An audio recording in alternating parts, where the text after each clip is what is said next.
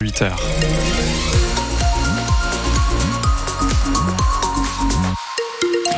On l'attendait quand même depuis quelques temps et il revient aujourd'hui enfin. Je parle du soleil, un ciel tout bleu ou presque en perspective aujourd'hui. On en parle plus en détail juste après le journal de Delphine Martin. Bonjour Delphine. Bonjour.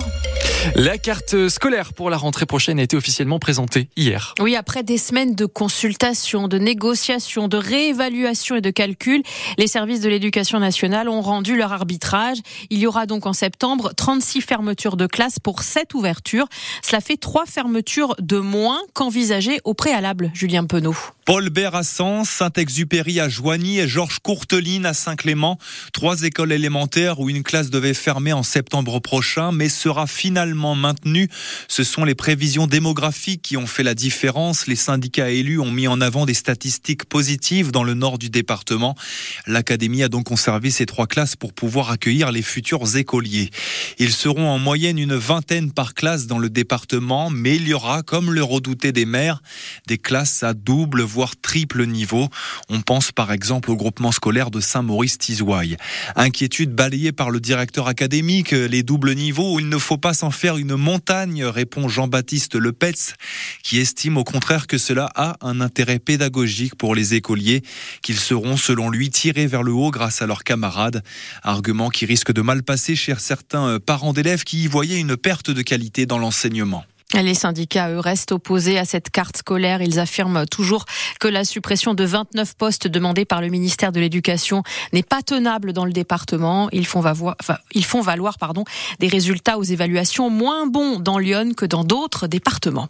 Le conseil départemental adopte son budget primitif 2024, budget dans un contexte financier contraint qui comprend quand même près de 95 millions d'investissements, notamment pour les travaux de la liaison sud d'Auxerre, le chantier du pont de saisie euh, ou encore les travaux de rénovation de cinq cantines dans des collèges du département. Le trafic est toujours très perturbé à la SNCF en raison d'une grève des contrôleurs. 150 000 voyageurs touchés, un TGV, un Ouigo, un Intercité sur deux en moyenne aujourd'hui et demain. En Bourgogne-Franche-Comté, la SNCF affirme que le trafic des TER est normal. Encore beaucoup de réactions après l'annulation du festival Catalpa à Auxerre. Oui, l'inflation et les Jeux Olympiques de Paris auront eu raison de l'édition 2024 de ce rendez-vous bien ancré hein, dans la vie culturelle iconaise. Un festival gratuit qui avait rassemblé 56 000 spectateurs, un record l'an dernier. Mais l'association Service Compris, qui organise le Catalpa, et la mairie, qui en est le principal financeur, ont décidé d'annuler les concerts prévus les 28, 29 et 30 juin prochains pour mieux, disent-ils, se réinventer en 2025. En cause, un déficit de 45 000 euros, mais donc aussi, je le disais, les Jeux Olympiques qui oblige les autres festivals à se, concentrer sur une même période. Et cela crée une concurrence qui aurait été difficile à supporter, selon Sylvain Briand, directeur et programmateur du Silex et du festival Catalpa. Ça représente une perte pour nous parce qu'on a quand même des dédits, c'est-à-dire on était engagé déjà avec une multitude de partenaires, de prestataires et aussi de tourneurs pour la programmation.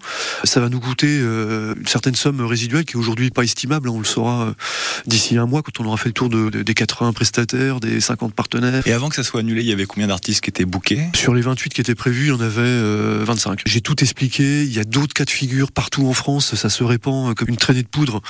Tout le monde est dans le doute et la crainte. Il y a une multitude de petits festivals qu'on préférait renoncer où euh, il parle de report, mais on est tous euh, conscients que c'est plutôt un report d'une année sur l'autre et pas un report dans l'année. Hein.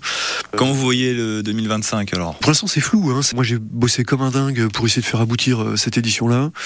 Euh, j'ai retourné euh, tout ce que je pouvais retourner pour 2025. Euh, j'ai hâte de savoir. Sylvain Briand, directeur programmateur du festival Catalpa. L'opposition municipale dénonce une mauvaise décision, un choix politique qui va créer un manque. Elle pointe aussi les dépenses récentes de la municipalité, notamment pour les vœux du maire ou encore pour l'installation d'un arbre dans la cour de la mairie. Euh, des dépenses qu'ils mettent en regard avec ce déficit donc de 45 000 euros euh, pour le Catalpa.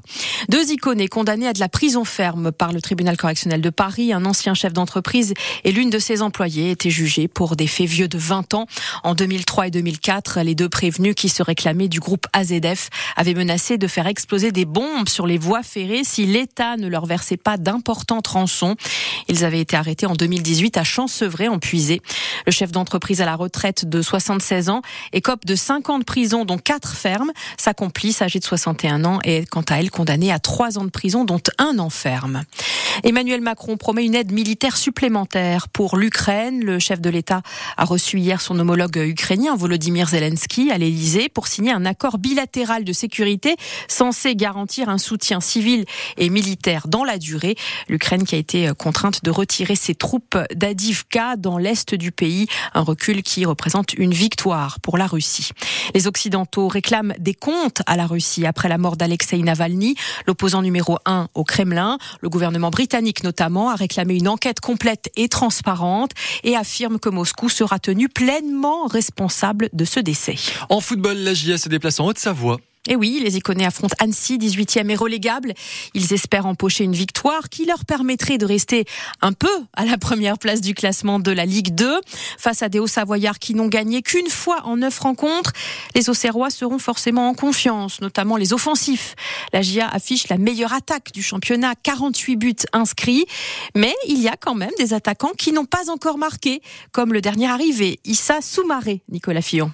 Prêté par Le Havre cet hiver, l'ailier sénégalais est encore en pleine adaptation, réservé au micro mais déroutant balle au pied. Issa Soumaré sait qu'il a toutes les qualités pour s'imposer dans Lyon. Fort mentalement déjà, très physique, la vivacité, dribble un contre un, je marque, mais il faut travailler aussi devant le but. Il me manque ça encore. Pas en réussite en Ligue 1 sous le maillot normand, le joueur de 23 ans a rejoint la GIA pour l'histoire du club, son ambition de remonter dans l'élite. Et ce casanier se plaît à Auxerre. Je sors presque jamais. Tout ce que je préfère, c'est une ville calme. Aucun but en 5 matchs, souvent remplaçant, il y a du monde à son poste, mais ça ne fait pas peur aux longilignes attaquants. Euh, J'aime bien la concurrence. Ça peut changer à tout moment, faut juste essayer de toujours gagner sa place ça permet de travailler encore plus. Du travail, Issa Soumaré doit encore en fournir pour espérer devenir titulaire, mais son entraîneur Christophe Pellissier n'est pas inquiet. Vous savez, quand on joue pas pratiquement de six mois, c'est pas évident. Donc il faut reprendre du rythme. Mais c'est quelqu'un qui, à l'heure actuelle, c'est vrai, nous amène beaucoup quand il rentre. Les défenses adverses sont un peu usées et quand on a sa capacité, lui, à attaquer les espaces, sa capacité à faire mal dans les un contre un, c'est très important. Autant de raisons qui pourraient voir Issa Soumaré débloquer son compteur avec la GIA ce